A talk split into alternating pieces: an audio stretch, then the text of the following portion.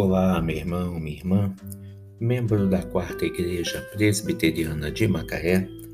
Hoje, segunda-feira, dia 17 de agosto, dando continuidade à série de podcasts, estamos na primeira temporada, episódio 147. A partir de hoje, nossos devocionais seguem o segundo livro das Crônicas que é a continuação do primeiro livro de Crônicas. Ele começa com a narração dos acontecimentos do reinado de Salomão em Israel e Judá. Depois da morte do rei Salomão, a nação se dividiu em dois reinos, o do norte e o do sul.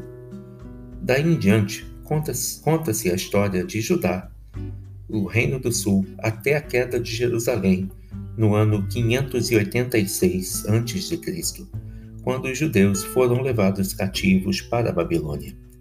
O livro termina falando sobre o decreto de Ciro, rei da Pérsia, que permitiu que os judeus voltassem para Jerusalém e reconstruíssem o templo. Quanto ao seu conteúdo, podemos subdividir o segundo livro das Crônicas em seis grandes áreas. A primeira, o reinado de Salomão, que vai até o capítulo 9, versículo 31. A segunda fala dos primeiros anos. Vai do capítulo 1 até do versículo 1 do primeiro capítulo até o versículo 17 do primeiro capítulo.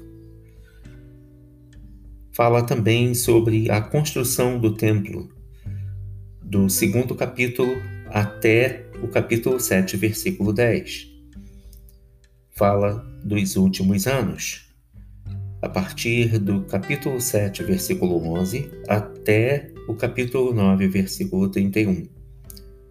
Fala também sobre a revolta das tribos do norte, a partir do versículo 1 do capítulo 10 até o versículo 19.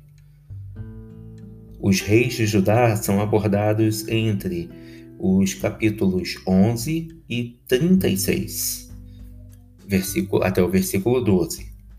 E por último, a queda de Jerusalém, a partir do versículo 13 até o versículo 23 do último capítulo, que é o capítulo 36. Assim se esquematiza, então, o segundo livro das Crônicas. Nós desejamos a você uma boa audiência e que Deus te abençoe.